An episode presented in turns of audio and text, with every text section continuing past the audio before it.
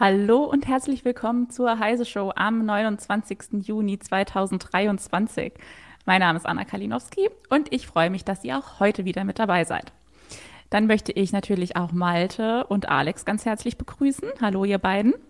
Hi. Äh, Alex vertritt heute netterweise Volker und mhm. wird zusammen mit Malte unsere Themen heute diskutieren und einordnen. Und wir legen heute los mit dem ersten Solardach über einer deutschen Autobahn.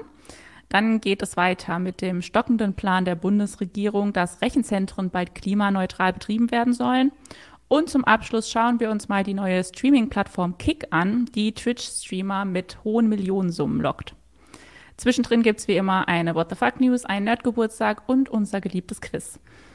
Also diskutiert gerne fleißig im Chat mit und stellt dort eure Fragen. Ich würde sagen, legen wir direkt los mit unserem ersten Thema.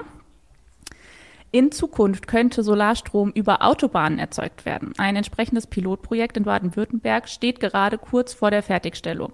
Dort wurde eine 12 mal 14 Meter große Dachfläche aus Photovoltaikmodulen etwa 5,5 Meter über der Fahrbahn auf einer Stahlkonstruktion montiert.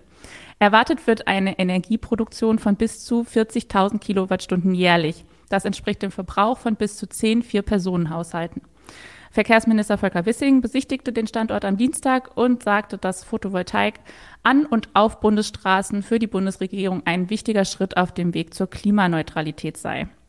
Die Autobahn GmbH des Bundes prüft auch schon, wo Solaranlagen entstehen könnten. Sind solarüberdachte Autobahnen also die Lösung? Seid, habt ihr da eine Meinung, ob das eine gute Idee ist? Also ich habe eine Meinung dazu auf jeden Fall. Ähm, ich finde es ehrlich gesagt ein bisschen, naja, es ist ein bisschen Greenwashing, weil so richtig Sinn macht es nicht, da so einen Aufwand zu treiben, um Solarpanels aufzustellen, wenn wir genügend Flächen haben, die, sagen wir mal, geeignet dafür wären. Vielleicht können ähm, wir einmal kurz noch das Bild dazu einblenden. Oh ja, stimmt. Das, das ist ja ganz interessant. Ja, es sieht ja auch erstmal toll aus. Also ich bin an sich, als die Idee zum ersten Mal aufkam, fand ich das ja durchaus äh, spannend. Und es ist ja auch eigentlich die Fläche ist eh versiegelt, also warum nicht Dach drüber bauen? ist doch eigentlich ganz cool. Aber man sieht ja schon an den Pfeilern, was das für ein Aufwand ist, damit die halt verkehrssicher sind. Und dann. Aber, ja, da tatsächlich so steht es da allerdings gar nicht, ne? Es steht genau. gar nicht über der Straße. Das ist das, was das erste Bild, was es damals sozusagen als, ey, wir machen ein Modellversuch, wir bauen das da mal hin. Äh, Fakt ist, so steht es dann nicht da über der Autobahn, sondern es ist über der, ähm, ja, der Nebenspur sozusagen an der Raststätte. Das heißt, genau. da fahren dort Autos drunter durch, aber eben nicht äh, zweispurig äh, mit äh, über 100 km/h sozusagen dort lang. Und ich glaube, das andere ist auch ein, genau hier, das ist in der Schweiz, das, das Bild, was wir gerade sehen. Ähm, da ist auch auf einer längeren Strecke geplant. Und ich glaube, in Südkorea gibt es ein, zwei äh, Abschnitte, wo auch schon so ein Dach drüber gestört. Ja, genau. Das ist, das ist ein bisschen eine andere Lösung als bei uns dann. Hier ist nochmal das, das Original, genau. wie es jetzt bei uns dieses Testding ist. Und wie man sieht, es ist halt, also es wird ja schon ein bisschen als Carport sozusagen bezeichnet und es ist es letztendlich ähm, gefühlt auch, weil ähm, das ist halt ein kleines Testfeld, wo man mal ausprobiert, wie das überhaupt funktionieren kann, was da für ein Aufwand hintersteckt, weil Fakt ist, ähm, das Ding wird im Winter zuschneien, es wird äh, Pflege brauchen, dass man das eben äh, regelmäßig dann äh, reinigt, beziehungsweise muss man eben gucken, was läuft wo runter, was ist die Gefahr, wenn dann ein LKW gegenfährt und so. Das sind ja alle Sachen, die sie jetzt ausprobieren möchten. Aber die Frage ist halt, lohnt sich das Ganze? Ist das überhaupt sinnvoll, das über der Autobahn aufzubauen oder gibt es da nicht bessere Möglichkeiten, die wir eh schon haben, als so einen Aufwand zu treiben für die, äh, ja, für das Solardach? Also ich weiß nicht, was Malte dazu sagt. Ähm, ich finde es ein bisschen es neigt Richtung Greenwashing zu gehen, aus meiner Sicht. Ja, ich glaube, die, die Messe wird schon gelesen, bevor überhaupt, bevor sie überhaupt losgegangen ist in dem Fall. Es ist ja tatsächlich erstmal ein Pilotprojekt, wo man ja genau diese Erfahrung ja auch sammeln möchte und möchte schauen, wie ist das denn mit der Unfallgefahr zum Beispiel? Und äh, augenscheinlich ist man ja hier auf Nummer sicher gegangen, dass man sich nicht mal getraut hat, auf die Autobahn zu gehen, was ja eigentlich schon fast ein Ergebnis vorwegnimmt. Also, dass man das eben diesen Schritt jetzt so gegangen ist, zeigt ja eigentlich schon, dass es da wohl irgendwelche Risiken gab, die man nicht eingehen wollte. Und äh, ja, die vielleicht auch schon vorwegnehmen, dass vielleicht das Ganze nachher in der Realisierung, wenn es überhaupt dazu kommt, auf diesen Nebenflächen stattfinden wird. Dass man also Raststätten, da große Parkplätze, die man ja auch vergrößert hat in den letzten Jahren, weil es immer mehr Lkw-Verkehr gibt, dass man die überdacht. Dass man das aber nicht auf der Hauptfahrbahn macht. Denn jeder weiß ja, Autobahn über da, da drüber was zu machen, ist immer so eine Sache. Das, das, du hast es ja gerade schon gesagt, Alex, wenn da zum Beispiel was geändert werden muss, also Module fallen aus und müssen ausgetauscht werden. Oder was ist denn, wenn es mal Glasbruch gibt, weil da so ein mhm. Hagel, so ein ganz schlimmer Hagelschauer ist und so. Dann ist die Autobahn gesperrt, vorprogrammiert ja auch schon dann die Diskussion darüber, wie kann denn das sein und dann Verkehrsbehinderung und so, und so weiter und so fort. Also ich habe mehr Sympathien für so ein Modell, wo man sagt, dass man vielleicht die Nebenflächen verwendet. Also dass man zum Beispiel Solarzäune anbringt hinter der Leitplanke. Da, dass man solche Modelle denkt, die es ja parallel auch gibt. Also auch da ja. gibt es ja Gedanken, das zu tun. Ja, und die Bürokratie ist natürlich auch wieder so ein ganz schlimmer Gegner in diesem Thema. Ne? Es ist ja auch so, wenn man irgendwie, glaube ich, 60 Meter überdacht oder 80 Meter, dann muss man, dann, dann gilt das baulich als Tunnel und dann sind da wieder ganz andere Regularien einzuhalten. Also das, das, das ist eine pragmatische Lösung für ein, ja, eine nicht, ein, eine nicht pragmatische Verkehrsfläche. Vielleicht sollte man erstmal anfangen, so Großparkplätze und sowas da in Angriff zu nehmen.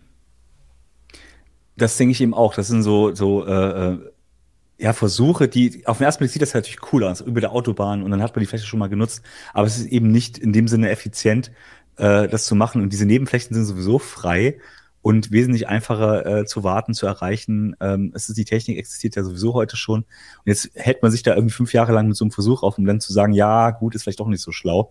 Ähm, was eben die meisten Experten sowieso sagen, ey, das bringt nichts. Das ist zwar immer noch besser als diese Solarfahrbahn, die sowieso eine Schnapsidee war letztendlich, aber ähm, es ist jetzt nicht so viel besser. Das ist ähm, das kann man machen, wenn man noch irgendwelche Flächen braucht, aber ähm, das ist noch lange hin, bis, bis uns die Flächen ausgehen, wo man noch Solar äh, vernünftig und günstig hinstellen können. Ne? Ja, ich meine, es ist natürlich immer ein begrüßenswerter, als wenn jetzt jede Menge grüne Fläche da dicht genagelt wird mit Freiland-Photovoltaikanlagen, äh, was ja im ersten Moment auch irgendwie sympathisch wirkt, aber irgendwie auch nicht so im Sinne des Erfinders ist, dann noch mehr Ver Flächenversiegelung auf diese Art und Weise herbeizuführen. Also es, es, es wäre wirklich wichtig und richtig, dass man erstmal auf sinnvoll erreichbare versiegelte Flächen geht. Und da gibt es ja nun auch Ansätze, dass man ja nehmen wir nochmal gemeinsame Wohnanlagen, da wo es ja bislang eben so ist, dass ja dass da schwer war, in mehr Familienhäusern dann Solaranlagen zu betreiben, weil es einfach da, weil die Gesetze und die ganzen steuerrechtlichen Belange dem im Wege standen. Und das aus dem Weg zu räumen und diese Flächen zu nutzen, man ist auch direkt am Nutzer. Das ist übrigens ja auch so ein Punkt bei der Autobahn. Und das ist auch ein, ein Grund, warum man jetzt an diese Raststätte so nah rangegangen ist, weil man auch die Verbraucher ja eigentlich idealerweise in der Nähe braucht. Und ja, sicherlich Elektromobilität. Äh, es gibt ja auch diese Ansätze, wo man so E-LKWs hat, die, die dann so in, in, ja, entweder elektrischen Fahrspuren oder mit Oberleitung fahren. Das wäre natürlich eine Idee, aber davon sind wir ja auch noch weit entfernt. Das ist ja auch noch ein Pilotprojekt. Viel naheliegender ist es ja, die Haushalte direkt da zu haben, wo der Strom erzeugt wird. Und da ist ja noch unglaubliches Potenzial. Auf jeden Fall. Also gerade äh, Dächer äh, und so sind äh, noch noch viele kahl sozusagen äh, und das wäre auf jeden Fall die, vor allem auch von der von der Ausrichtung her wahrscheinlich besser als diese Flachdächer über der Autobahn. Deswegen bin mal gespannt, ähm, was da jetzt rauskommt, was Volker Wissing sich dann äh, auf die Fahnen schreibt oder was er sich dann als Erfolg äh, hinten dann auf äh, irgendwie für sich in Anspruch nimmt. Aber ich glaube, das wird nichts nichts groß werden äh, State of Trance hat im, im Chat geschrieben äh, zu Volker Wissing. Die Solardächer hat sich der Wissing nur ausgedacht, damit die Schwertransporte für die Windräder nicht mehr an ihr Ziel kommen. es ist so blöd klingt, aber man glaubt es wirklich, weil ich meine, das sind fünf Meter irgendwas und naja, das behindert dann schon in gewisser Weise. Gut, die meisten Brücken sind auch nicht viel höher, ähm, deswegen wird das nicht so schlimm sein, aber trotzdem klar, das ist einfach noch ein zusätzlicher Faktor, der eben auch äh, äh, ein Problem werden kann, wenn die an ungünstigen Stellen stehen. Ne? Ja, im, im Chat ist man sich auch relativ einig, würde ich sagen, dass man das für nicht die allerbeste Idee hält. Da wird eher fast ein bisschen drüber gespottet. ähm, Against Nazo sagt, Pilotprojekt, Alibi-Projekt für die Öffentlichkeit. Ähm, niemand fragt sich, was passiert bei Hagel. Gut, das ist aber mit normalen Solarpanel natürlich auch ein Problem, sagen wir mal so. Aber klar, Bruch wird da sein irgendwann. Du wirst ein paar, wird nicht alles durchhalten. Dann haben wir noch Kommentare, lass mal einen überladenen LKW reinfahren. Also die halten das auch alle für nicht besonders sinnvoll. Ähm, Gigapixel GmbH sagt, ich find, äh, finde es weitaus sinnvoller, wenn die auf Lärmschutzwellen sich befinden oder noch besser die ganzen Firmen dazu verdonnern, es auf Dächer zu bringen, die die tragen können. Ja, ja vor allem, wenn man, wenn man bedenkt, was da möglicherweise auch wieder an, an öffentlicher Förderung reinfließt, dann wäre es ja eher überlegenswert, dieses Geld eben in andere Solarförderung dann eben reinzustecken und zu investieren. Also das, wir sehen ja jetzt hier, oder wir haben ja gerade auf dem großen Bild den, den Bau gesehen, also welche Befestigung das hat, wie, wie massiv die, die Unterkonstruktion da ist und bis, diese, bis dieses Konstrukt auch wirtschaftlich das reinfährt, was es erstmal gekostet hat, das ist ja auch, ja, vermutlich wird es an die Grenze der Lebensdauer dieser Solarzellen da oben drauf kommen, bis, bis man da mal ist. Und diesen, diesen Aspekt kann man ja bei alledem ja auch nicht außer Betracht ziehen, zumal es ja eben für viele andere Szenarien deutlich besser und wirtschaftlicher geworden ist durch die gestiegenen Strompreise. Also man muss ja Solarenergie nicht mehr so nur idealistisch betrachten, sondern es ist ja auch unter wirtschaftlichen Gesichtspunkten eben immer interessanter geworden. Ja. Also das ist immer die Frage, wie viele Flächen haben wir, wo es sich drauf lohnt? Und da glaube ich, gibt es immer noch genug, wo man einfach die äh, Solar sozusagen äh, kostengünstig, ohne dass man andere Pro Sachen irgendwie dafür in Kauf nehmen muss, erbauen könnte. Und das lohnt sich dann eher. Und dann, wenn das äh, äh endgültig mal äh, aufgebraucht ist, dann haben wir sowieso so viel Solarfläche, dann ist stellt sich die Frage, brauchen wir noch dann die Autobahn überdachen? Und wahrscheinlich stellt sich raus, nein, müssen wir wahrscheinlich nicht. Ähm. Erstmal mit Bürokratieabbau bei Balkonkraftwerken anfangen. Ja, genau. Da gibt's viel mehr, viel mehr Möglichkeiten, die man jetzt erstmal angehen könnte, die wirklich auch schnell umzusetzen wären, als dann irgendwie irgendwelche Modellprojekte, die man dann irgendwie für, für mehrere Jahre laufen lässt. Ne? Surfex stellt hier noch die Frage, was ist eigentlich aus den Solarschwellen geworden, die die Bahn zwischen ihren Schienen machen wollte? Da habe ich noch nie was von gehört. Gab es da mal einen Plan? Also, soweit ich weiß, gab es da Ideen äh, dass man das vielleicht mal machen könnte. Das ist aber genau das Problem, dass ist, der Aufwand ist enorm hoch, weil der Verschleiß natürlich auf so einer äh, Strecke äh, hoch ist. Die sind nicht ideal ausgerichtet. Das heißt, der Strom, der da erzeugt wird, ist auch nicht so hoch. Du musst halt sehr viele einzelne kleine Module bauen. Das ist alles ineffizient. Das kann man machen, wenn, wie gesagt, sonst gar nichts mehr, gar keine Wahl mehr hat oder keine Flächen mehr hat. Aber ähm, am Ende ist es viel mehr Aufwand, äh, als es irgendwo anders äh, sinnvoll ausgerichtet hinzustellen. Und deswegen wird das nicht kommen, zumindest nicht, wenn wir nicht äh, eine extrem hohe äh, Strompreise haben, wo man sagen kann, okay, wir müssen jede Fläche nutzen, wo wir irgendwie Solarstrom herkriegen. Ja, aber Schwellen, also das, das sehe ich auch nicht, weil da ist ja noch dann der Punkt, wenn die so flach da drin liegen, dann die Verschmutzungsgefahr, das erhöht ja gleich, äh, senkt ja gleich den potenziellen Ertrag dieser Module und äh, es ist natürlich auch mit beträchtlichen Auswirkungen verbunden, wenn man diese Module austauschen möchte, weil man dann eben in den Gleiskörper eingreift. Also hm, weiß ich nicht. Also wie Alex schon sagt, das ist so, das ist so das i-Tüpfelchen. Wenn man alles super hat, ne, dann kann man sich solche Sachen überlegen und sagen, na, wo, können, wo kriegen wir noch ein Prozent raus oder so. Aber das, das als erstes anzugehen, erschwert ja diese, diese ganze Sache oder, oder ist viel sind viele Ressourcen, die da reingesteckt werden, beim minimalen Ertrag. Und es gibt so viele Potenziale, die man erstmal schöpfen könnte, wenn einem das ernst ist. Ähm, Capilino stellt hier aber noch die Frage, ob es nicht, aber äh, je mehr Strom aus Solar, desto besser wäre, äh, wenn man diese unnützen Flächen der Autobahn überdacht. Also, dass man sagt, Hauptsache Solar, egal wo man das jetzt herbekommt. Ja, mehr ist immer gut, klar. Also man könnte immer sagen, na gut, ha Hauptsache, wir haben Solarstrom. Ähm, Fakt ist, wir können ihn sowieso nicht wegspeichern im Moment. Das heißt, wir erzeugen sehr viel, der möglicherweise gar nicht verbraucht wird. Und wir haben noch sehr viele Flächen, wo das viel, viel einfacher geht. Also erstmal die nutzen, dann die Autobahn und diesen Aufwand treiben, ist immer noch immer schlauer. Das li lieber wirklich die Potenziale äh, für Dächer, für äh, von mir aus auch Parkplätze und so weiter äh, verwenden und danach gucken, okay, wo können wir denn noch irgendwas rausholen? Ähm, und bis dahin muss man, muss auch die Speichertechnologie weiter sein, dass man eben solche, solche Massen an, an, Solarstrom, wenn denn mal der Solarstrom, also die Sonne kräftig scheint, dass man die auch weggespeichert bekommt. Weil wie gesagt, ähm, du musst es schon irgendwo hinbringen, wo du es auch verbrauchen kannst. Das ist wie, klar, wenn du nebenan den Solar, äh, den, den äh, äh, E-Autolader hast, na klar, dann macht das natürlich auch Sinn, das da irgendwie lokal auch zu erzeugen. Aber sonst hast du einen riesen Aufwand und auch äh, vom Netz her, dass du es irgendwo erzeugst, äh, in kleinen Gruppen das macht alles nicht so viel Sinn aktuell. Dann lieber ein großes, große Fläche, großes Kraftwerk und da erstmal erzeugen und dann gucken, wie du, wie du weiterarbeiten kannst damit.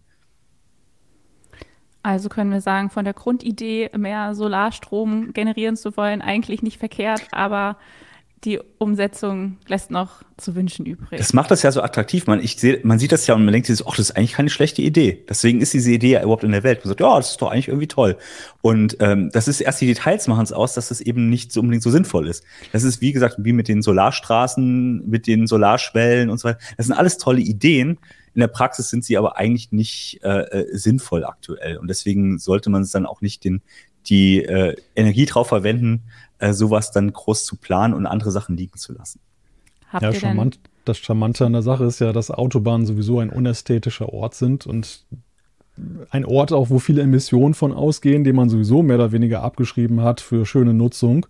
Und das dann natürlich immer so die erste Wahl ist. Das ist ja genauso wie Windkraftanlagen, die werden ja auch gerne neben Autobahnen gestellt oder äh, Stromtrassen generell. Also das, das, das ist ja so ein Anziehungspunkt für all solche Sachen und das ist wahrscheinlich dann auch die Idee, dass man sagt, naja, besser als graue Fläche ist ja vielleicht so, so ein schönes Dach dann da eben an der Stelle.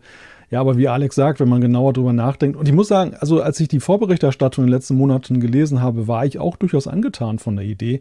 Aber je mehr ich darüber nachdenke und mich damit auseinandersetze mit den Folgen, ja, desto skeptischer werde ich. Aber ich will auch nicht das Ergebnis vorwegnehmen. Man muss vielleicht jetzt mal ja. gucken, was bei diesem Testlauf da herauskommt. Vielleicht sehen wir ja auch gewisse Aspekte nicht, aber die Vorzeichen sind ja schon eben so, dass man jetzt nicht unbedingt das positivste Ergebnis erwartet. Habt ihr denn aber Hoffnung, dass da die Politik nochmal umschwenkt, wenn die sich da jetzt so äh, drauf fokussiert hat, dieses Projekt jetzt äh, an den Start zu bringen? Meint ihr, die, also die werden ja auch Experten haben und die da vielleicht ja auch überlegen, ob das so sinnvoll ist. Also, aber also das, das, das Risiko, was dem ja immer innewohnt, ist ja, dass sowas dann auch politisch verwendet wird, um gegen etwas dann äh, ja, dazu argumentieren, dass das dann pauschalisiert wird und das eben nicht auf die Gegebenheiten der Autobahn reduziert wird. Das ist so ein bisschen meine Sorge, die, die mit diesem Pilotversuch da äh, verbunden ist. Aber ich sage mal, grundsätzlich, wenn man das jetzt ergebnisoffen dann ausprobiert und dann hinterher zu dem Schluss kommt, das war es nicht, ja, dann muss halt die Frage sein, was ist die Alternative? Oder vielleicht sollte man die Alternative auch schon prüfen, bevor man jetzt dann die fünf Jahre erstmal abgewartet hat. Ja, ich würde auch sagen, das ist eher so ein zynisch, also wenn man es zynisch sieht, würde man sagen, okay, ja, der Verkehrsminister sagt, wir tun was, ist ja toll, irgendwas passiert, das ist vielleicht sogar die Reduzierung des äh, CO2-Ausstoßes im Straßenverkehr wird darüber erreicht. Äh, sagen wir mal so, wenn man positiv rangeht, sagt man, okay, man kann es erstmal ausprobieren und wie gesagt, dann die Alternativen da nicht hinten runterfallen, ist das okay. Aber ich sehe das auch ein bisschen äh, zynisch und denke mir so, ja, okay, das ist halt so ein bisschen Alibi-Veranstaltung und so ein bisschen auch äh, äh, so Image-Aufwertung für die Autobahn ähm, und nicht unbedingt jetzt ein ernstzunehmendes Projekt, was uns in Zukunft die Energie, irgendeine Energiewende äh, bringen wird. Tja, schade eigentlich, ne? Aber wir haben noch Hoffnung, dass sie vielleicht jetzt dadurch den, den Startschuss hatten ähm, und sich dann bessere Flächen dafür suchen. Genau. Vielleicht passiert das ja noch. Ach, wir bleiben optimistisch, oder? Ja. Ist, no. Uns bleibt nichts anderes übrig. ähm, ich würde sagen, dann schauen wir ganz optimistisch in die erste Rubrik jetzt rein. Die What the Fuck News der Woche. Die What the Fuck News der Woche hat heute den Titel Nicht ausreichend übermaltes Gerichtsdokument verrät Sonys PlayStation-Budgets. Äh, in den USA findet gerade ein Verfahren der US-Kartellwächter gegen Microsofts geplante Übernahme von Activision Blizzard statt.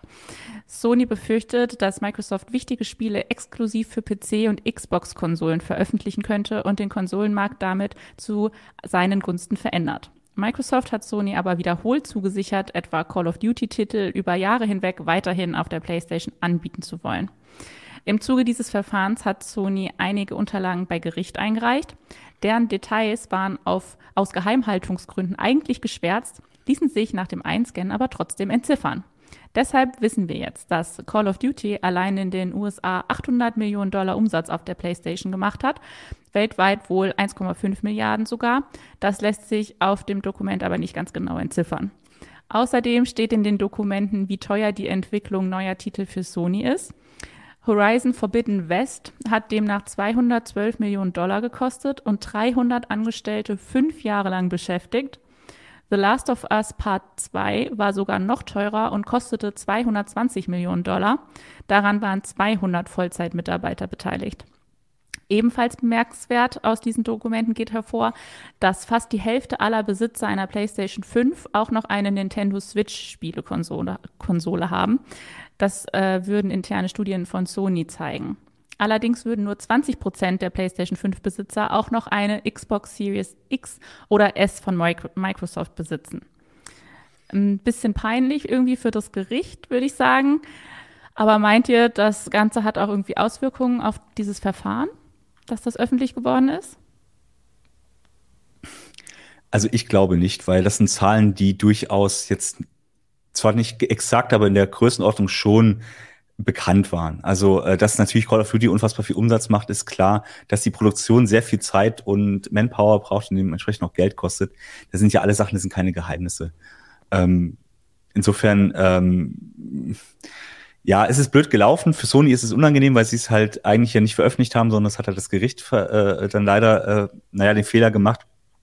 Aber ich denke mal, das einzige Interessante ist tatsächlich die Verteilung äh, der wer eine Playstation hat, hat eben keine Xbox. Ne? Und die Switch läuft eben nebenher und ist was eigentlich ein ganz anderes äh, Zielpublikum.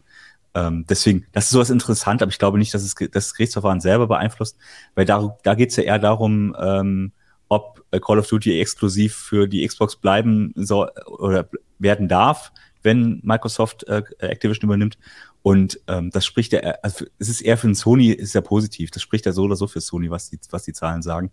Ich denke mal, das wird auf das Verfahren selber jetzt keine Auswirkung haben. Na gut. Dann, Ein Glück, äh, dass die Produktionskosten der Heiße schon nicht laut geworden sind. Das stimmt. Das wollen wir bitte schön geheim halten, das ist ja klar. Und wenn, wenn wir die irgendwo einreichen müssen, dann schwärzen wir richtig. Ja, auf jeden Fall nicht nur mit einem Filzstift drüber malen, ne? Das nee, ist ja schon das klar. Das nicht. Ist, ne? Alles klar. Ähm, dann machen wir jetzt weiter mit unserem zweiten Thema. Da geht es auch um Energie heute. Und zwar genauer um den Plan der Bundesregierung, dass Rechenzentren bis 2027 klimaneutral zu betreiben sind. Das Gesetzesvorhaben erlebt gerade eine Menge Gegenwehr aus der Rechenzentrums- und Energiebranche.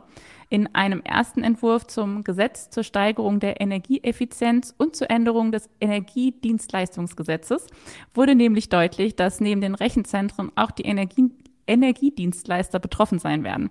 Und das passte denen natürlich gar nicht und rief deren Lobbyvertreter auf den Plan. Äh, und die hatten auch Erfolg. Der zweite Gesetzesentwurf war nämlich schon deutlich abgeschwächt. Vielleicht klären wir jetzt erstmal, was da im Gesetz eigentlich gefordert wird und was die Energiedienstleister und Rechenzentrumsbetreiber dagegen haben.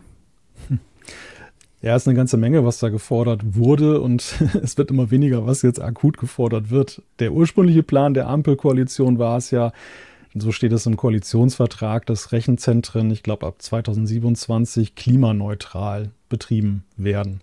Und ähm, das ist jetzt so in dem zweiten Referentenentwurf alles schon etwas runtergeregelt worden. Also im Mittelpunkt steht vor allem die Abwärmefrage, dass man die Wärme, die entsteht beim Betrieb der Server, dass man die nutzt, weiter nutzt, um eben Haushalte zu wärmen oder andere Anwendungen damit macht, wo eben Wärme benötigt wird. Da hat man das jetzt schon runtergehandelt, dass da jetzt so Werte um und bei 10 bis 20 Prozent für den Anfang genügen. Schrittweise will man das dann erhöhen, aber es ist eben ja anders als zum Beispiel das Heizungsgesetz, ist, ist man da wesentlich laxer unterwegs. Und äh, es, auch weitere Punkte gibt es dann noch, so, so ein Umweltmanagement und alles Mögliche, wobei das, glaube ich, gar nicht so die, die springenden Punkte. Also das ist, es dreht sich ja vor allem um diese Frage, wir haben da Wärme, wir könnten die Wärme nutzen, machen wir aber nicht. Und woran liegt es jetzt? Ja, und die Sache ist ja auch, ähm, es heißt, wir haben kein Wärmenetzwerk, wo man die sozusagen die Wärme einfach einspeisen kann, also entsprechend Fernwärme zum Beispiel, das ja in einigen Städten ja existiert. Und die Rechtszentren, ja, es gibt aber bei uns ja nicht die Infrastruktur, wo soll man denn hin mit der Wärme? Und die stellen sich da eher so ein bisschen so, ja, pff, können wir halt nichts machen. Wir haben jetzt Wärme, wo soll man denn hin damit? Und dass es natürlich auch andere Möglichkeiten gibt, diese Wärme zu nutzen, sei es zur Energieerzeugung, sei es zu ähm, Kühlung oder bestimmte, also einfach einen Kreislauf zu entwickeln, wo man das wirklich sinnvoll weiterverwenden kann. Das kostet natürlich Geld, das ist ein Aufwand, den man treiben muss, wo man auch nicht weiß, lohnt sich das auf, auf Dauer. Und das ist so ein bisschen so, glaube ich, der Knackpunkt, dass ähm, Investitionen einfach notwendig wär, wären, um diese Abwärme vernünftig zu nutzen. Und das möchte man natürlich möglichst weit nach hinten schieben, weil kostet ja alles Geld, wenn man das machen muss. Und ähm, das ist eben der Gesetzgeber versucht eben da jetzt irgendwie eine vernünftige äh, Richtlinie reinzukriegen, dass es irgendein Ziel gibt, dass man überhaupt dahin kommt. Aber wie gesagt, bei 10 bis 20 Prozent äh, Weiterverwendung der Abwärme ist sowieso schon sehr, sehr, sehr reduziert, das Ganze.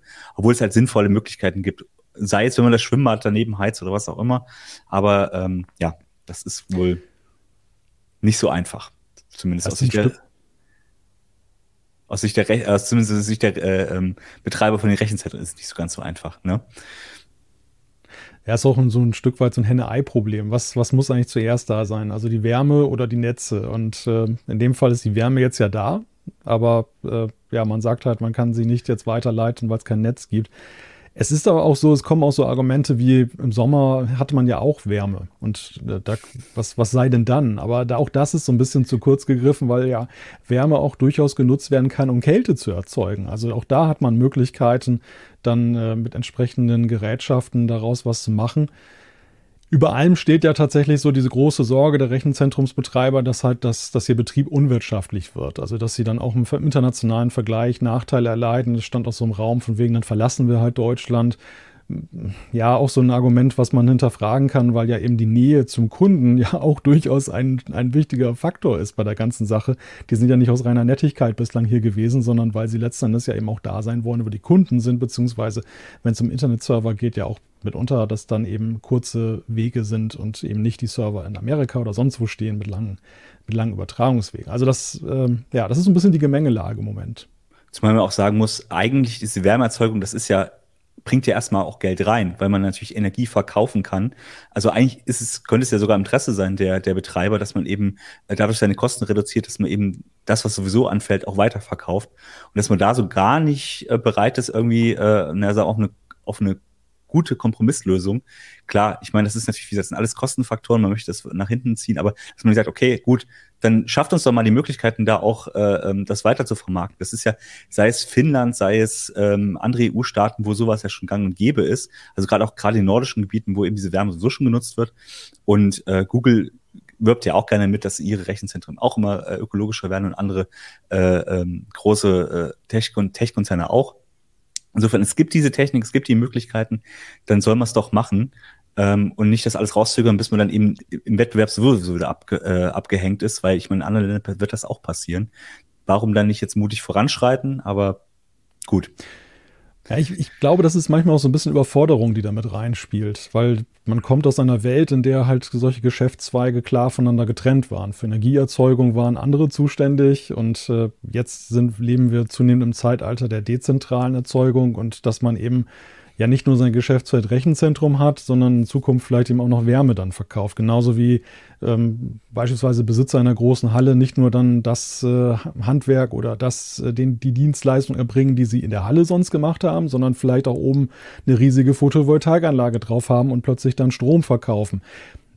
Also man, man, muss es sicherlich auch so betrachten, vielleicht braucht es da auch mehr Hilfe. Also vielleicht braucht es auch eben so, einerseits sehe ich da auch da einen Geschäftszweig, sag ich mal, auf so einer Metaebene, dass äh, mhm. äh, genauso wie es ja bei großen Photovoltaikflächen ja auch schon dann Dienstleister gibt, die sozusagen diese Bewirtschaftung machen und dann einfach, äh, dann kriegt der Hallenbesitzer halt da seinen Anteil dafür, dass er diese Halle bereitstellt, aber hat dann eben nicht diesen ganzen Energievertrieb mit all den Gesetzen und so weiter, die auch noch da dran hängen ja, genauso könnte das ja auch mit Wärme sein. Ich, ich glaube, es gibt auch ja solche Modelle ja längst, wo, wo eben geguckt wird, der, das ist sozusagen die, die Quelle der Wärme und der verkauft die. Kriegt natürlich nicht das, als wenn er das selber verbreiten oder ver, vertreiben würde, aber dafür haben dann andere wieder, die sich da sehr gut mit auskennen, übernehmen dann dieses Geschäft. Und da wäre natürlich einfach ein Gesetz, was sowieso ein bisschen erzwingt. Also man sagt, okay, ihr müsst einen Teil eurer Abwärme nutzen, würde solche Geschäftsmodelle ja auch überhaupt erst befördern. Wenn natürlich sagt, okay, ihr habt gar keinen Grund, das zu machen, dann wird auch kein, äh, äh, keine Firma sagen, ja gut, ich spezialisiere mich jetzt darauf, irgendwie Abwärme von Rechenzentren zu verwerten. Also es ist, wie gesagt, das Henne-Ei-Problem, was du schon angesprochen hast, ist ja genau das, das ist, ähm, man muss erstmal damit anfangen, auch zu gucken. Und wie gesagt, es gibt die Modelle, es ist jetzt nicht so, dass man ins Blaue hineinarbeitet, sondern es gibt ja durchaus die Möglichkeiten, die technischen. Naja, Ich, ich, glaube, was man aber schon machen müsste, wäre erstmal zu hinterfragen, ob es nicht einen, vorher einen Bürokratieabbau braucht, weil ähm, eben ja viele Dinge, denen, dem vielleicht auch noch alte Regeln, die auch die, die ja auch darauf zielen, auf dieses alte zentralisierte Energieerzeugungssystem, die dem jetzt regulatorisch im Wege stehen und den, den, denjenigen, die was machen könnten, dann da ja, Steine im Weg legen. Also das muss am Anfang stehen, bevor man die Pflicht bringt, glaube ich. Und äh, im Grunde genommen sind wir in einer Phase, wenn man das so umsetzen möchte, wenn es wirklich von Ernsthaftigkeit geprägt ist, wo man ja eigentlich wie so eine Art Wirtschaftswunderstimmung äh, die, die aufbringen müsste. Und das, und das ist halt immer noch nicht so wirklich drin. Das ist eher so, ja, wir müssen ja, ja jetzt und, und äh, es gibt höhere Gründe, warum das sinnvoll ist, aber es ist noch nicht so. Und das, da, da finde ich eben so dieses Thema Balkonkraftwerk so lustig, weil es im Kleinen ja zeigt, wie man so eine ja, so, so einen Einstieg ermöglicht, dass die Leute erstmal damit sich auseinandersetzen, im Privaten jetzt zum Beispiel. Und ich möchte nicht wissen, wie vielen Fällen das dazu führt, dass Leute tatsächlich in Erwägung ziehen, eben sich so eine Anlage, eine große Anlage auch aufs Dach hinterher mal drauf zu machen. Und so müsste es im Prinzip da ja auch sein. Es muss so eine Aufbruchstimmung geben. Es muss Mittel und Wege geben, dass das eben nicht irgendwie nur als notwendiges Übel betrachtet wird, sondern eben auch wirklich als Chance und auch als wirtschaftliche Chance eben auch. Ja, ich finde das, das ist das wirklich, äh, da bin ich ganz bei dir. Das sehe ich, sehe ich auch so, dass das eben, ähm, du eigentlich hast du jetzt die Chancen, es sind neue Techniken im Markt, du kannst äh, Sachen verändern und da muss eben auch so eine Stimmung da sein, dass du sagst, okay, ich will das verändern, wir wollen eine Änderung und Bürokratie ist, glaube ich, eines der, der Hauptprobleme von Firmen, die sie angegeben haben in ihrem, wo sie gesagt haben, okay, es ist einfach die Bürokratie überfordert uns komplett, wir wissen gar nicht, wohin damit, äh, mit den ganzen äh, Richtlinien und so weiter und dass man da eben guckt, wo kann man was vereinfachen, wie kann man was sinnvoll regeln, ohne dass man natürlich bestimmte Standards aufgibt, das ist ja auch klar, aber ähm, gerade hier wäre halt schon eine Möglichkeit, weil ähm, Rechenzentren sind halt, werden immer wichtiger, wir werden immer mehr in solchen äh, äh Rechenzentren auch erledigen und die sind natürlich überall verteilt im Land, wie gesagt, weil die Wege ja auch kurz sein sollen. Also warum da nicht angehen? Und gerade bei neu gebauten Sachen sowieso, aber auch bei den älteren Sachen kann man sich nachrüsten.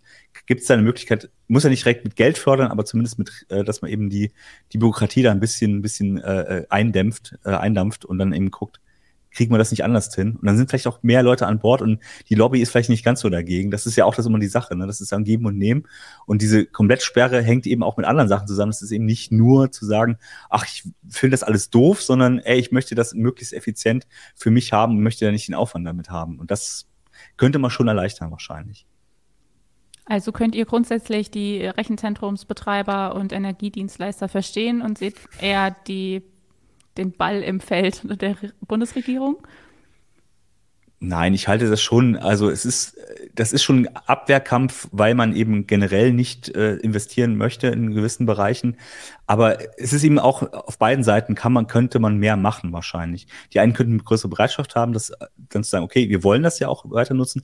Und genauso könnte die Politik sagen, okay, wir helfen euch dabei, äh, das zu machen. Dann, dann haben beide Seiten mehr davon, als wenn man sich jetzt so gegeneinander untereinander abarbeitet. Ja, was ich interessant finde an diesem Konflikt ist ja, dass es ja in der IT und in der Tech-Welt ja schon Beispiele dafür gibt, wo ja eben auch äh, große Firmen und Konzerne das ja eher als äh, Chance für ihr Image ansehen, eben dort nachhaltiger unterwegs zu sein oder eben ihre Kosten ja auch zu senken. Also äh, große Tech-Konzerne sorgen ja mittlerweile dafür, dass sie Wärme weiterverwenden, dass sie Photovoltaik, dass sie klimaneutral sind. Nicht, weil sie jetzt so, weil sie so nett zu, zu uns sein wollen oder zur Erde, sondern letzten Endes, weil sie das auch als äh, Absicherung ihrer eigenen Geschäftsaktivitäten für die Zukunft sehen, weil sie sehen, da sind steigende Energiekosten und sie andererseits auch wissen, es gibt Kunden, die immer mehr Wert darauf legen, dass dann eben da doch irgendwie verantwortungsvoll mit umgegangen wird und deshalb machen sie das. Und das, das wundert mich so ein bisschen, dass das eben gerade in diesem Fall augenscheinlich jetzt keine große Rolle spielt, dass man jetzt erstmal alles runterhandelt. Und äh, ja, die Frage ist, ist da wirklich damit allen nachher geholfen, wenn dabei rauskommt, dass in homöopathischen Dosen das nur gemacht wird und ähm, auf Jahre hinausgezögert ist? Es ist sicherlich nötig, da eben auch, ja, ich bin nicht wieder bei der Begeisterung. Also irgendwie muss es dem Staat auch da gelingen, nicht einfach nur ein Verbot oder eine Pflicht jetzt aufzuerlegen, sondern eigentlich auch das attraktiv genug zu machen und Überzeugung auch zu erzeugen, dass dann eben diese, diese Gegenwehr, diese Abwehr dann so ein Stück weit bröckelt und aufgegeben wird auf der anderen Seite. Ich schaue mal ein bisschen in unseren Chat. Da habe ich auch eher das Gefühl, dass die Leute eher nicht so optimistisch sind, dass das was wird. Ähm, was haben wir denn hier? Und das hier ein Podcast des Optimismus, also sowas. Ja, ja. stimmt eigentlich. Seid mal ein bisschen optimistischer, Leute. Äh, sorry, ich suche hier mal ein bisschen durch. Ähm, Gigapixel GmbH sagt, ich sage es, was alle denken. Wie kann es sein, dass man die nicht zwingen kann? Was soll das denn? Dann nur Rechenzentren nur dort bauen, wo es geht, fertig. Ah, da habt ihr ja quasi schon gesagt, dass ihr meint, also muss es ein bisschen Anreize geben, anstatt einfach nur Zwang. Ich meine, man kann sie natürlich zwingen, das ist ja der Punkt, ne? Aber dann ist eben die Frage, machen sie es dann, also mit welchem Enthusiasmus machen sie es dann überhaupt? Das ist ja mal, du, bist ja auch besser darauf angewiesen, dass sie natürlich in Deutschland investieren, dass sie natürlich bereit sind, auch freiwillig Sachen vielleicht sogar mehr zu machen. Also deswegen klar, ich glaube, die Politik könnte sie so ziehen. Das war ja auch ein bisschen, ein bisschen so das Ziel, dass man bis 2025, 2027 das komplett 100% nachhaltig hat. Ähm, das wird ja nun nicht so kommen, aber klar, das ist auch am Ende ein Kompromiss, weil äh, du kannst dich nicht komplett die Branche dir äh, sozusagen als Feind machen. Das ist auch nicht immer gesund. Ne? Das ist ja leider das Problem.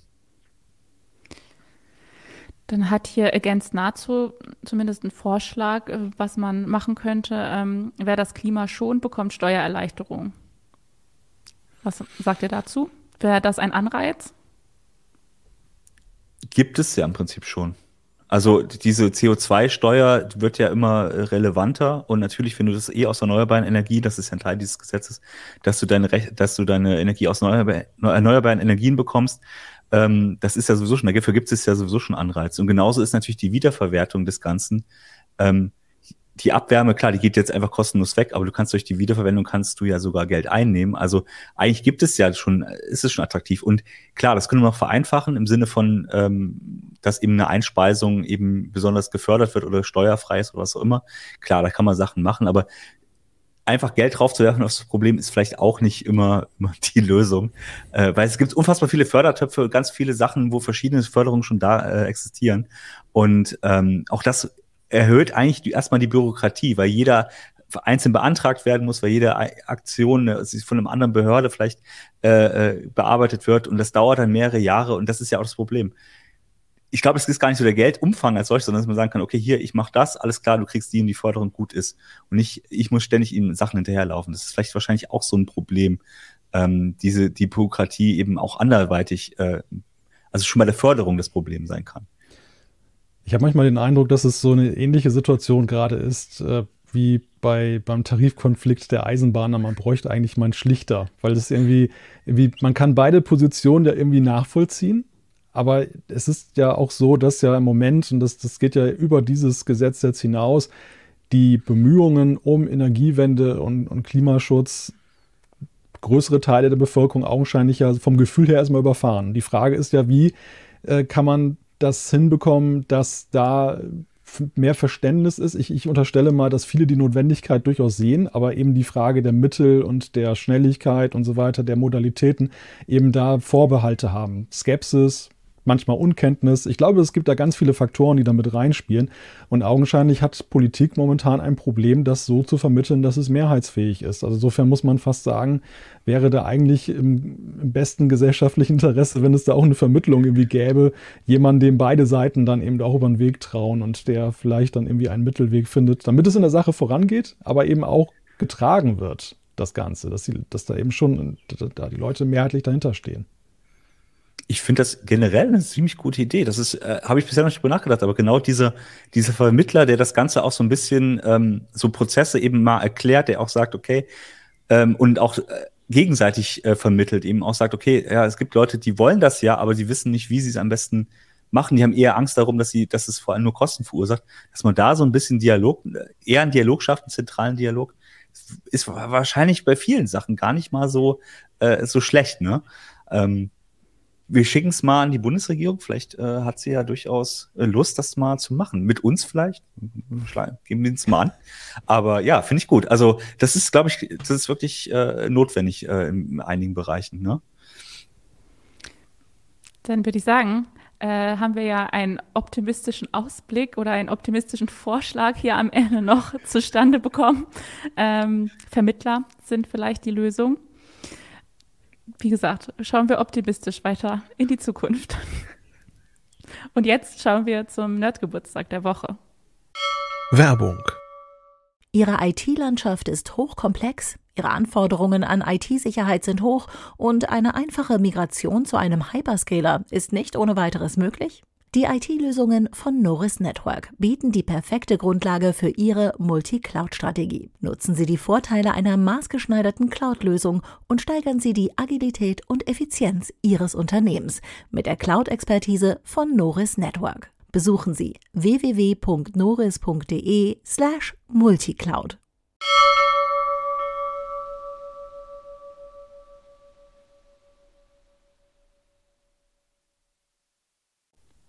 Der Nerdgeburtstag der Woche.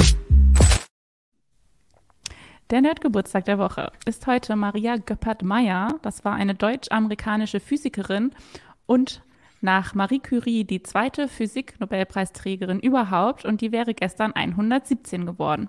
Freue ich mich, dass wir heute mal wieder eine Frau haben. Kommt ja nicht so oft vor bei den Nerdgeburtstagen. So, erzähle ich euch mal wieder ein bisschen was zu ihrem Leben und Schaffen. Maria Göppert-Meyer wurde 1906 in Katowice, Schlesien, in eine Professorenfamilie geboren. Ihr Vater war Pädiatrieprofessor und damit der siebte in einer ununterbrochenen Abstammungslinie von Professoren. Bis sie sich als Professorin in diese Linie einreihen durfte, sollte es eine ganze Weile dauern. Für Frauen war es damals nämlich in der Wissenschaft nicht einfach. Ihr Vater gab ihr aber schon früh mit, dass sie sich nicht in die damals vorherrschende Frauenrolle drücken lassen sollte. Er soll zu ihr gesagt haben, werde nie eine Frau, wenn du groß bist. Und so machte Maria Abitur und studierte schließlich in Göttingen Mathematik und Physik und promovierte 1930 bei Nobelpreisträger Max Born über Doppelphotonenprozesse. Kurz darauf heiratete sie den amerikanischen Chemiker Joseph Meyer und wanderte mit ihm in die USA aus. Dort bekam sie zwei Kinder und lehrte, forschte und veröffentlichte weiter. Allerdings immer nur ehrenamtlich an den Universitäten, an denen ihr Mann angestellt war. Obwohl sie wie eine normale Wissenschaftlerin an den Universitäten arbeitete, wollte keine US-Uni während der Great Depression die Frau, äh, die Frau, die Frau eines Professors bezahlen. Äh, trotzdem brachte sie zusammen mit ihrem Mann Bücher heraus und beschäftigte sich mit Anwendungen der Quantenmechanik in der Chemie, Gittertheorie der Kristalle und statischer Mechanik. Nachdem die USA in den Zweiten Weltkrieg ein Krieg eingetreten waren, arbeitete Göppert-Meyer im geheimen Atomwaffenprogramm mit. Natürlich wieder ohne Bezahlung. Nach dem Krieg sprach sie sich jedoch entschieden dagegen aus, dass Physiker sich jemals wieder an der Entwicklung von Waffen beteiligen. 1946 ging sie mit ihrem Mann dann an die University of Chicago, wo sie eine ehrenamtliche Professur erhielt und wo sie schließlich das Schalenmodell des Atomkerns entwickelte. Den Atomkern hatte man sich bis dahin unstrukturiert vorgestellt, aber Göppert-Meyer stellte die Theorie eines zwiebelartigen Aufbaus auf. Ihr Mann ermutigte sie 1949, ihre Theorie zu veröffentlichen. Zehn Jahre später erhielt sie dann endlich eine bezahlte Professur an der neu gegründeten University of California in San Diego. Da war sie bereits 53 Jahre alt. Im Jahr 1963 wurde ihr dann der Physik-Nobelpreis für ihr Schalenmodell zuerkannt. Sie ist damit nach Marie Curie, die den Nobelpreis 1903 erhielt, erst die zweite und auch bis heute letzte Frau, die mit dem Preis ausgezeichnet wurde. Angeblich nahm Göppert-Meyer den Preis gerne entgegen. Äh, sie soll sich aber beschwert haben, dass sie während der Zeremonie stundenlang nicht rauchen durfte. Äh, nachdem sie dann einen Schlaganfall und einen Herzinfarkt erlitten hatte, starb Maria Göppert-Meyer 1972 mit 65 Jahren. Bis dahin hatte sie sich aber für freie Forschung eingesetzt und Frauen weltweit ermutigt, die Physik nicht nur den Männern zu überlassen. Hier haben wir Maria Gebhardt-Meyer, hier zusammen mit ihrem Mann, das ist er hier, der Linke, der sie die ganze Zeit unterstützt hat. Und ich habe ein ganz tolles Bild von ihr gefunden. Sie ist nämlich Batman eigentlich. ja, was sagt ihr zu Maria Göppert-Meyer? Habt ihr schon mal von ihr gehört gehabt? Ehrlich gesagt, der Name hat mir irgendwie was, ich, ich konnte es nicht irgendwie einordnen. Also von daher war das jetzt sehr interessant, weil ich gar nicht äh, wusste, äh, äh was sie genau gemacht hat. Ähm, ja, es ist ja beeindruckend, vor allem, weil es immer dann doch immer mit ihrem Mann zusammen. Und wie gesagt, ich äh, glaube, Chat war gerade zwei Profs und Preis von einem, ne? Also es ist immer ja. so ein bisschen, äh, ja, man muss da schon enthusiastisch gewesen sein, um dann überhaupt das alles mitzumachen. Ja. Ähm, ist zum Glück jetzt wahrscheinlich ein bisschen besser geworden, aber es ist eben, ja, man merkt schon, Frauen in der, in der äh, Naturwissenschaften, ist immer noch so ein bisschen, ja, ist leider noch nicht alles so gleichberechtigt, wie man sich das vielleicht äh, erhoffen würde. Und ja klar, vor 50, 60 Jahren war das immer noch ein ganz anderes Thema sogar. Ja, vor allem was. Bleib ja was, dabei, dieser Rubrik wohnt ja so ja. eine gewisse Tragik immer inne. ich wollte es gerade sagen. Ja, was man da halt auch wieder wahrscheinlich äh, vielleicht verbaut hat, indem man sie nicht gefördert hat, ne? Ja, Wer aber weiß, was dass sie, trotzdem ihren, dass sie trotzdem ja. ihren Weg gegangen ist. Ne? Ja. Also ich sag mal, der der Fortschritt bei dieser Rubrik ergibt sich ja so aus der Rückschau, dass man ja eigentlich so denkt, es hat sich ja schon glücklicherweise etwas weiterentwickelt und ist jetzt eben nicht mehr so schwer, wie es damals gewesen ist. Aber gleichzeitig ist es ja eben auch so ein bisschen so eine Mahnung, ne? Also, dass man eben auch dann hinterfragt, ist es heute denn so viel einfacher und so viel besser geworden und ja, ist man schon da, wo man sein sollte. Ja. Besser ist es sicherlich, aber es ist schon krass, was, was sie da durchmachen musste, quasi. Und man muss natürlich auch bedenken, sie konnte sich das quasi auch leisten, unbezahlt das alles zu machen, weil ihr Mann natürlich Professor war und das dann geklappt hat. Aber wenn jetzt jemand, der kein Professor Ehemann hatte, diese Ambition hatte, wäre es natürlich dann schwierig geworden. Das ist schon ein bisschen traurig, dass sie von ihrem Mann da abhängig war, obwohl sie selber ja anscheinend ja. ziemlich was auf dem Kasten hatte. Das ist wirklich so. Ich meine, und heute ist es halt ein bisschen anders, klar, aber es ist natürlich immer, wenn du das Geld sozusagen hast und das dafür einsetzen kannst, ist es gut, aber es gibt eben viele, die eben das Geld nicht haben und dann eben äh, aus dem Raster sozusagen fallen. Und das ist natürlich, ähm, ja, da muss man eben auch wirklich hingucken. Was auch gar nicht, hattest du das schon erwähnt, dass sie die letzte ist, die es ja. alleine bekommen hat? Ja, genau. Und das ist natürlich auch, was ich auch mal so na, erschreckend fast finde, dass es eben doch dann immer solche Gebiete dann oft dann doch Männer dominiert sind, sei es die Auswahl oder auch die Forschung, ich weiß es nicht, woran es liegt. Aber ähm, ja, das ist natürlich auch immer ein Grund, immer nachzudenken und zu gucken, ne? wer kann da eigentlich, eigentlich was und wen kann man eigentlich auch noch fördern dabei. Ja. Ja, ich, ich hoffe, wir haben, wir haben irgendwann mal einen optimistisch, äh, einen optimistischeren äh, Nerdgeburtstag. Ähm, Leider konnte ich diese Woche nicht wieder wirklich da mit dienen. Allerdings, man kann es ja auch irgendwie schön sehen, dass sie halt einfach richtig Leidenschaft für ihre Physik hatte. Ja, auf jeden Fall. Ja. ja, und sie hätte sich sicherlich nicht träumen lassen, dass sie als Batman in der Heise Show nochmal einen Auftritt hat. ja, ich mein, Oder Batwoman, man muss ja so, Batwoman. Oder, ja. Weise angemerkt. Ähm, ja, das stimmt. Ähm, wie gesagt, ich, und ich finde es ja natürlich, meistens sind die Leute ja nun dummerweise dann doch irgendwann tot und äh, aber das soll ihre Verdienste ja nicht schmälern. Insofern ist es dann eben oft, also den Berners Lee kann man ja nicht jede Woche rausholen. Das ist ja auch schon, ist ja auch so. Das stimmt. Aber wir geben den Leuten hier immer wieder eine Plattform, auch die, die kämpfen mussten und es ein bisschen tragisch vielleicht hatten in ihrem Leben. So, ich würde sagen, wir gehen jetzt aber zu unserem letzten äh, Hauptthema heute weiter. Da geht es den Leuten, glaube ich, ziemlich gut, ehrlich gesagt. ähm, es geht heute nämlich um die neue Streaming-Plattform Kick. Die ist Ende letzten Jahres gestartet und looks Twitch jetzt für Millionensummen bekannte Streamer ab. Der 100 Millionen Dollar Deal mit dem kanadischen Streamer XQC sorgte in den letzten Tagen für besonders großes Aufsehen. Neben dem vielen Geld lockt Kick im Vergleich zu Twitch auch mit laxeren Regeln im Umgang mit Werbung zum Beispiel. Kann sich denn so eine neue Plattform solche Deals überhaupt leisten und damit dann auch dauerhaft erfolgreich sein? Das ist eben die Frage. Also ähm, offensichtlich haben sie das Geld, dass sie es jetzt erstmal verteilen können. Die Frage ist eben, wie lange hält es? Es gab schon andere, die das probiert haben. Also Microsoft äh, hat das mal sehr prominent probiert und Leute abgeworben mit viel Geld. Ähm, diese Plattform existiert inzwischen nicht mehr. Ähm, und es ist eben die Sache, du kannst äh, du musst am Anfang halt eine große Community aufbauen, die dir dann regelmäßig Geld reinspült. Und das ist natürlich mit viel Geld. Twitch hat letztendlich äh, mit der Amazon-Übernahme ja auch äh, ähnlich agiert. Ähm, man versucht halt, die Leute an sich zu binden. Die Beträge sind halt erschreckend, wie hoch die sind. Und äh, es ist nicht mal so, dass es Exklusivverträge sind, sondern es ist halt, okay, du arbeitest bei uns bestimmte Zeiten oder streamst bei uns, aber das, du kannst natürlich auch noch andere Plattformen nutzen. Das ist natürlich ein Deal, den viele einfach nicht ablehnen wollen, ähm, weil Twitch natürlich auch längst nicht mehr so gut zahlt, weil sie halt der Platzhirsch irgendwie sind. Ähm, und das ist eben auffällig, dass sie, das, das wird auf Dauer nicht so gut gehen. Du kannst den Leuten nicht so viel Geld geben, äh, in der Masse zumindest nicht, einzelnen schon. Aber ja, ähm, ich glaube nicht, dass das auf Dauer äh, Erfolg hat, weil am Ende musst du die Zuschauer mitnehmen. Und es ist eben die Frage, wollen die Twitch verlassen, möchten die YouTube oder weichen lieber auf YouTube aus oder gehen sie eben dahin? Weil es gibt halt schon kontroverse Sachen, die bei Kick passieren, die jetzt auch vielen nicht gefallen. Und das aus meiner Sicht auch zu Recht. Und dann muss eben schauen, ob die Plattform das überlebt, sozusagen, äh, solche, naja, Kritik, wenn sie dagegen nicht vorgehen.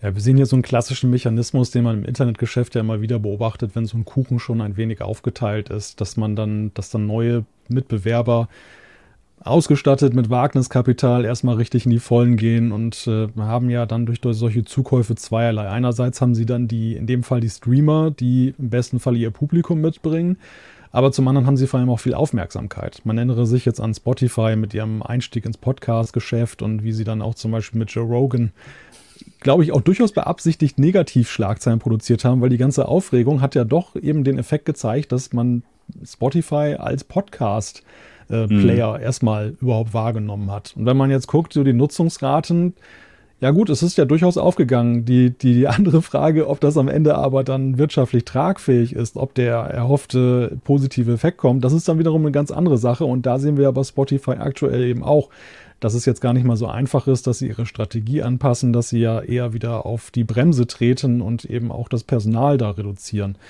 Also das ist eben die Frage hier auch. Und daran anknüpfend ist ja eben auch so der Punkt, ist Regellosigkeit etwas, was wirklich attraktiv ist? Auch das sehen wir ja gerade bei mehreren Plattformen, diese Diskussion. So auch jetzt mit, ich meine, Elon Musk ist ja auch so ein bisschen mit Twitter ins Rennen gegangen und hat ja die Regellosigkeit ein Stück weit eben als Geschäftsmodell auserkoren und gesagt, das macht eine Plattform attraktiv unter dem Deckmantel der, der Meinungsfreiheit. Und im ersten Moment, ja, sind natürlich Regel, diejenigen, die Regeln aufstellen, mal erstmal die Bösen. Ne? Das ist wie damals bei den kleinen Kindern und den Eltern. Warum darf ich, warum muss ich jetzt ins Bett? Warum kriege ich dies nicht? Warum kriege ich das nicht?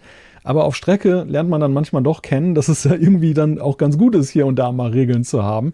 Und äh, das stellt sich jetzt gerade bei dieser Werbegeschichte, denn unendlich viele Leute ärgern sich ja über die Art und Weise, wie teilweise eben Werbung auch verdeckt und oder an den unmöglichsten Stellen und, und wie überhaupt dann integriert wird. Und die Streamer freuen sich natürlich. Für die ist das erstmal ein Befreiungsschlag, dass sie weniger Regeln haben, aber ich, ob das für die Nutzer am Ende wirklich so, ein, so eine Freude ist und ob die nicht mit den Füßen abstimmen und sagen, diesen Weg der Regellosigkeit gehe ich nicht mit, ich bleibe trotzdem jetzt zum Beispiel bei Twitch und wertschätze deren Regeln. Das ist die, die Wette in die Zukunft. Und man darf ja auch nicht vergessen, dass ähm, Twitch und andere auch ihre Regeln angepasst haben, auch auf Druck äh, oder auf die Gefahr hin, dass es eben eine gesetzliche Regelung gibt. Man hat also immer versucht, so, so weit zurückzurudern, dass es eben keine festen, klaren Regeln gibt äh, aus Sicht des Gesetzgebers, dass man eben freier agieren kann. Und deswegen hat man ja dann oft auf die Bremse getreten und auch Regeln geschaffen. Ähm, und wenn es genug Plattformen gibt, die permanent da übertreten, auch gerade in Sachen Jugendschutz, in Sachen äh, auch Werbe, äh, gerade Schleichwerbung und so die Vermischung, dann wird es auch härtere Regulierung geben, und zwar weltweit. Es ist zwar in Deutschland, natürlich sind wir da, ist es immer ein bisschen verrufen, dass in Deutschland diese Regeln besonders streng sind, aber auch in den USA wird der Ruf ja lauter nach einer gewissen Regulierung, ähm, gar nicht mal so sehr wegen Meinungsfreiheit, sondern eben auch, weil diese Plattformen eben sehr viel miteinander vermischen, ähm, sei es diese Online-Casino-Geschichten, die dann eben in Sachen Jugendschutz es schon sehr bedenklich ist, dass man eben das äh, mehr oder weniger äh, filterlos an Jugendliche ausspielt und so weiter äh, und Kinder. Und das sind so, so Sachen, ähm, klar, entweder sind es die Nutzer, die das eben irgendwann auch nervt, weil, und solange es Alternativen gibt, wo man hingehen kann, ist das super. Schlimm wird es, wenn das ein Monopol ist, wie es halt Twitch auch, naja, es war, Monopol war Twitch zwar nie, aber sie waren halt sehr lange der Platzhirsch und deswegen haben die auch die Regeln bestimmt. Und es hat ja vielen noch nicht gepasst, das ist ja auch klar. Ähm, also Konkurrenz ist wichtig, aber die Gefahr ist, dass irgendeiner den Markt dominiert und dann entsprechend auch die Regeln setzt. Und ähm, das wird, bin ich mal gespannt, wie das wird, wenn das weiter zügellos so läuft. Ich kann es mir nicht vorstellen, dass sie nicht irgendwann doch äh, äh, einknicken und bestimmte Sachen äh, ausfiltern müssen. Mal schauen. Aber ja, die Kontroverse ist erstmal da und natürlich wird das natürlich auch mal heiß diskutiert und das ist ja auch ein, manchmal auch so ein Glaubenskrieg. Ähm, ähm, du bist auf der Plattform, ich bin auf der. Ähm, ich finde das doof, dass du das machst. Ähm, mal gucken, ob da noch irgendwie, was da noch in der nächsten Zeit passiert. Aber Geld ist erstmal im Markt drin. Ne? Das ist natürlich auch schön. Da verdienen einige sehr viel Geld und andere eben nicht. Und der kleine Streamer, der muss sich entscheiden, nehme ich die paar Krümel von Twitch oder nehme ich die paar Krümel von Kick oder klicke ich doch zu YouTube. Ähm, das sind halt, ähm, ja, mal abwarten, was da, was da so die große Masse entscheidet. Ne? Da hatte Cap, Cap, Capilino, sorry, äh, schon eben im Chat geschrieben, die Frage ist, wo die großen Zuschauermengen sind, bei einzelnen großen Streamern oder bei den unendlichen kleinen Kanälen, die die Masse ausmachen. Also vielleicht bringt es gar nichts, diese großen sich zu kaufen. Naja, das ist ein Zugpferd. Das ist ja, wie gesagt, also das ist ja mit Joe Rogan das beste Beispiel. Ähm, Spotify hat das probiert, auch mit hier ähm, Megan und äh, Dings, Prince Harry äh, nach nochmal auch nochmal zu machen. Das hat ja nicht funktioniert. Auch da hat man sehr viel Geld versenkt. Ähm, das ist eben die Frage, wann geht die Geldschatulle sozusagen zu? Aber das zieht schon Leute. Das ist auch wir reden ja deswegen drüber, weil sie halt Leute abgeworben haben, die wir persönlich wahrscheinlich gar nicht gucken, aber die Geldmenge als solche ist ja schon ähm, so absurd, dass du natürlich drüber redest. Und das ist, glaube ich, auch das Ziel so ein bisschen. Ne? Ähm, jetzt viel Wind zu machen und dann zu die Kleinen sozusagen mitzunehmen, die dann auch von der Plattform gehört haben und denken, oh, guck mal, da gibt es doch mehr Geld, ich gehe mal dahin. Und das wird wahrscheinlich, das ist wahrscheinlich das Ziel. Und dann, wie nachhaltig das ist, ja, das wird man dann sehen. Ne? Und ich hatte auch gelesen, also alles ist da auch schon direkt nicht erlaubt. Also sie haben direkt schon mit der ersten Regel angefangen, weil hier dieser Streamer, wie hieß er, XQ so, ja, ähnlich, äh, genau. XQC.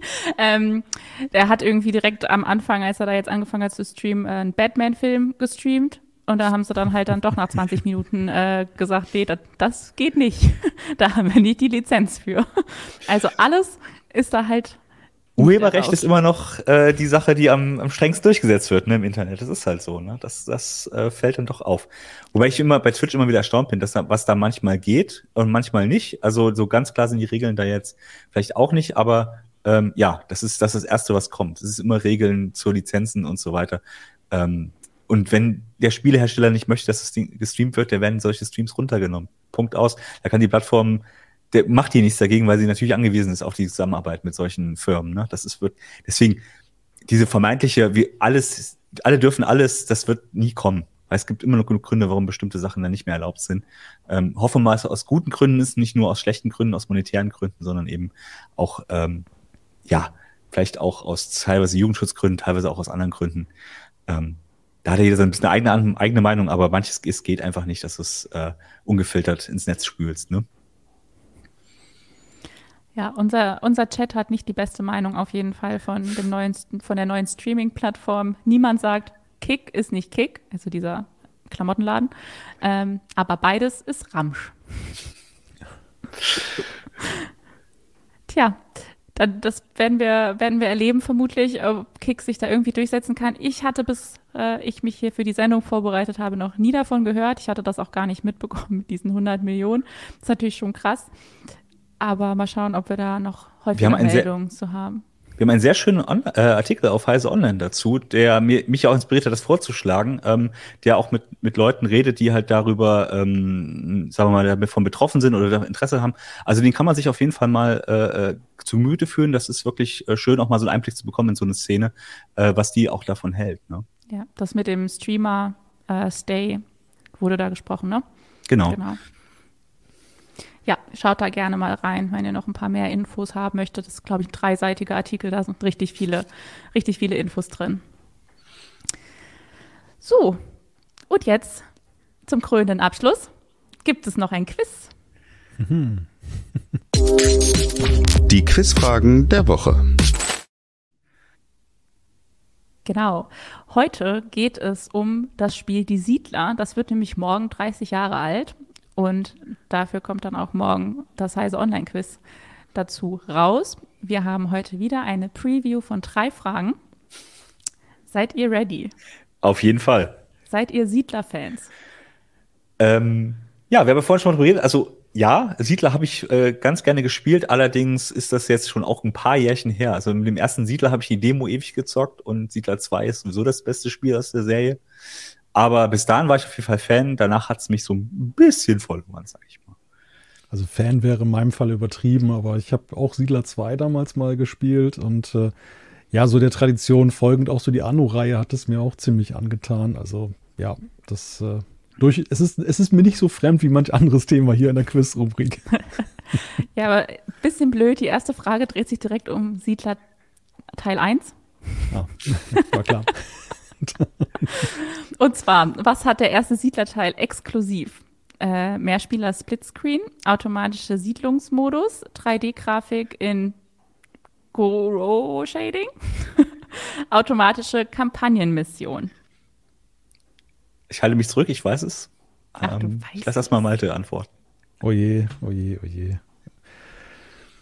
3D-Grafik würde ich eher sagen, nein. Ähm, das war, glaube ich, noch nicht die Zeit, so, wo, wo wir schon so 3D-mäßig unterwegs waren. Mehrspieler, Splitscreen, ist auch so eine Sache. Das ist ein Schuss, ein Schuss ins Blaue. Ich würde jetzt mal so D sagen, automatische Kampagnenmission, auf die Gefahren, dass ich mich jetzt lächerlich mache. Es ist tatsächlich der Mehrspieler-Splitscreen. Ähm, ah. Das ist auch so ein Blue Byte-Ding sowieso gewesen. Das war ja auch bei Battle Eye und so drin. Das ist, mhm. ähm, und du kannst dann mit zwei Mäusen am selben PC und auf zwei Teilen des Bildschirms spielen. Total toll. Gibt's sowas, gibt's ja heute gar nicht mehr. Also, Jetzt. das stimmt nicht. Was stimmt nicht? Deine Antwort. Okay, exklusiv. Hm. Exklusiv. Also, nee. Also mir wurde hier mitgeteilt, dass der automatische Siedlungsmodus exklusiv im ersten Teil ist. Automatische Kampagnenmission. Ich bin. Hm. Habe ich, hab ich jetzt tatsächlich recht? Ist ja, habe ich, hab ich, hab ich gewonnen? Aber ich habe gerade gesehen, dass, dass Markus auch hier im Chat gerade ist. Ja, Markus. Der kann das bestätigen. Der hat, der hat das Quiz gemacht. Weil Siedler konntest Oder habe ich irgendwas falsch mir aufgeschrieben? Ich glaube nicht. Bei Siedler 2 konntest du. Ja, Markus, schreib mal. Ähm, Markus. Genau, der ja. große Heise-Show-Skandal wird hier schon Oje, oje. Bei den zweiten Teil konntest du auch noch mit zwei Mäusen sozusagen an einem Rechner spielen, aber ich glaube, da gab es nicht mehr diesen Splitscreen. Ähm, deswegen bin ich, obwohl doch, müsste auch gegeben haben. Vielleicht ist es wirklich nicht exklusiv gewesen. Das könnte natürlich meine also, ah, Selbstsicherheit. Ah, also Markus hatte, Markus hatte mir zur Lösung mitgeteilt, der erste Teil verfügt über einen Siedlungsmodus, in dem man einer computergenerierten Siedlung aus mehreren tausend Männchen beim Entstehen zuschauen kann. Und er hat schon geantwortet, ja, Siedler 2 konnte auch Splitscreen, deswegen war es nicht exklusiv. Okay, Aha. dann, tja. Ah, hätte ich schon wieder verloren beim Quiz. Ach, schade. Wieso hättest? Du bist also, mittendrin. Äh, meinst du, ich mache das morgen nicht, das Quiz? Natürlich, jetzt weiß ich ja die Antwort, ist doch klar. okay, haben wir den Skandal abgewendet, würde ich sagen. Ja. Dann machen wir weiter mit der zweiten Frage. Um welches Gebäude handelt es sich auf dem Bild, das jetzt eingeblendet wird? Um ein Schloss, ein Schmied, eine Wachburg oder eine Eisenmine? Ich würde sagen C, Wachburg, oder? Ähm, ich hätte jetzt gesagt, das Schloss, aber ich bin mir nicht mehr sicher. Jetzt bin ich mit meiner Selbstsicherheit beraubt. Ich, ich stimmt, es ist nicht das Schloss. Du hast das recht. Wie, das müsste. Das wie so eine Kaserne, wo dann die, wo dann die Soldaten. Ja, ja, ja. Da konnte man doch irgendwie so Soldaten dann äh, da Und das, rausschicken. Das war das jedenfalls das größte Wachgebäude, was du bauen konntest, aber es war das Schloss sah noch mal anders aus. Ich glaube, ich bin da bei dir. Ich glaube, es ist wahrscheinlich C. Das stimmt. Habt ihr recht. Ein Glück. Ein Glück. Ehre noch mal gerade so hergestellt. Aber gut, bisher alles Titel 1 Fragen. Ich habe nur die Demo gespielt, deswegen vielleicht äh, muss ich ja, da entschuldigen. So, dann machen wir jetzt mit einer späteren Siedler-Version weiter mit unserer letzten Frage. Womit nervte die Siedler 7 die Nutzer am Anfang? Mit instabiler Online, mit einem instabilen Online-Kopierschutz, verbackte DirectX 12 Unterstützung mit der Verkomplizierung des Siedlungsbaus oder mit dem Mehrspielermodus, der nur optional war? Uh. Ubisoft war, würde ich sagen, A. Ja, war auch so instinktiv so mein, meine erste Vermutung, weil irgendwie gerade so Online-Kopierschutz ist ja immer wieder so ein Ärgernis. Äh, verbackte DirectX-Unterstützung. Ja, müsste ich jetzt in Beziehung setzen, ob das denn plausibel ist, dass dann DirectX 12 da äh, mit Siedler 7 Ja. so gerade einherging. Verkomplizierung des Siedlungsbaus kann ich mir eigentlich eher nicht vorstellen. Meistens wird es ja immer schlichter und einfacher und dann sind die Spieler eher genervt, dass es dann eben nicht mehr so schön detailreich ist, wie es früher mal war. Und Mehrspielermodus nur optional kann ich mir auch schwerlich vorstellen. Ja, also ich, ich glaube, wir können uns verständigen auf A, oder? Ja, ich glaube auch. Damit habt ihr recht. Ah, sehr gut. Äh, nicht nur der Online-Zwang generell nervte, sondern auch die instabilen Ubisoft-Server, die vom Ansturm überrannt wurden. Und damit Natürlich. hat Malte alle Fragen richtig beantwortet. Ja. Kriege ich jetzt den goldenen. Volker am Bande? Ja, das, das muss Volker nächste Woche erstmal wieder nachmachen. Äh, da ist er wieder am Start. Allerdings ist natürlich, nächste Woche kommt noch dieses Tentakelspiel-Quiz. Dieses Tentakelspiel. Ich, oh, mein Gott. Ich vergesse immer wieder. Aber ich weiß jetzt immerhin, dass irgendwas mit Tentakel war. Day of the Tentacle, bitte. Ah, ja. Ähm, ja. Ich bin ja nächste Woche leider nicht dabei. Das finde ich äh, skandalös, dass wir, dass wir diese Woche das Ach, nicht Mann. gespielt haben. Aber ähm, ja, ähm, ich freue mich sehr drauf, auf jeden Vielleicht Fall. kann man dich irgendwie zuschalten. Wir haben es extra für Volker halt aufgehoben. ja, Genau, ich möchte ich möchte ein hartes Duell. Alex gegen Volker. Das, ansonsten bin ich, bin ich ja chancenlos. Dann. Ja, dann schaut mal, ob wir das vielleicht hinbekommen. Ich bin nächste Woche nicht da, da werde ich aber von einer ganz lieben Kollegin vertreten. Äh, wir freuen uns, wenn ihr dann wieder einschaltet. Donnerstag 17 Uhr, wie immer, mit wieder einer bisschen anderen Besetzung. Aber dem Tentakel-Quiz könnt ihr euch drauf freuen. Habt eine schöne Zeit bis dahin. Tschüssi. ciao. Tschüss.